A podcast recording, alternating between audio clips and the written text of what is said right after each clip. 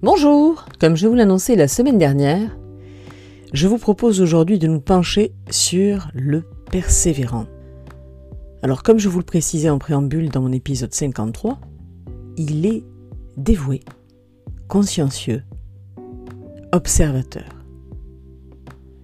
En effet, il est apprécié pour ses qualités d'observation qui lui permettent d'évaluer une situation, une personne, une idée avec une, sensibilité pointue particulière. Sa conscience professionnelle et personnelle lui ont permis de développer également une morale à laquelle il est très attaché. Et enfin son sens du dévouement, visible à sa ténacité, à respecter un délai, un principe, une valeur, un engagement. Euh, en effet, c'est un collaborateur qui va jusqu'au bout. Pour stimuler son écoute et son intérêt, Demandez-lui ses opinions, par exemple. Il a besoin d'être écouté, reconnu. C'est une personne qui doit se sentir personne de confiance. C'est également par des questions ou des interrogations qu'il communiquera le mieux avec vous. Pour se sentir efficace et bien avec lui-même, il a en effet besoin d'être reconnu dans son travail, son savoir-faire, et pour ses convictions également, ses valeurs, son savoir-être.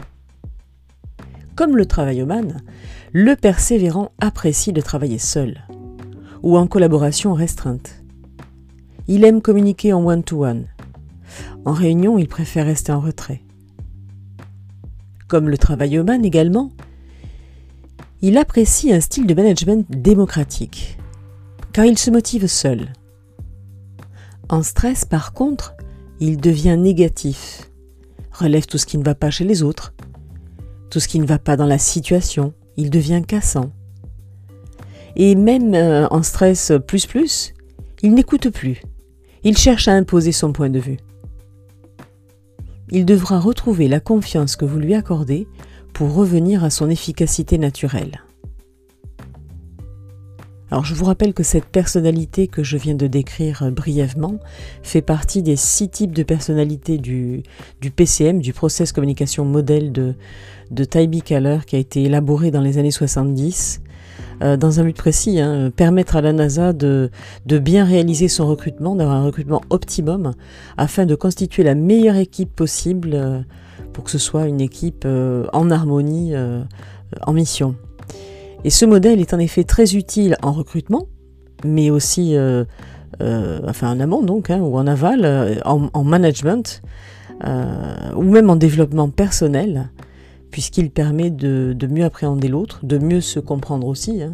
On peut aussi chercher à, s'associer à une, une des six personnalités.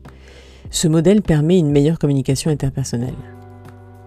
La semaine prochaine, je vous parlerai du promoteur la personnalité. Hein. La personnalité d'après Taïbi Keller. Bonne semaine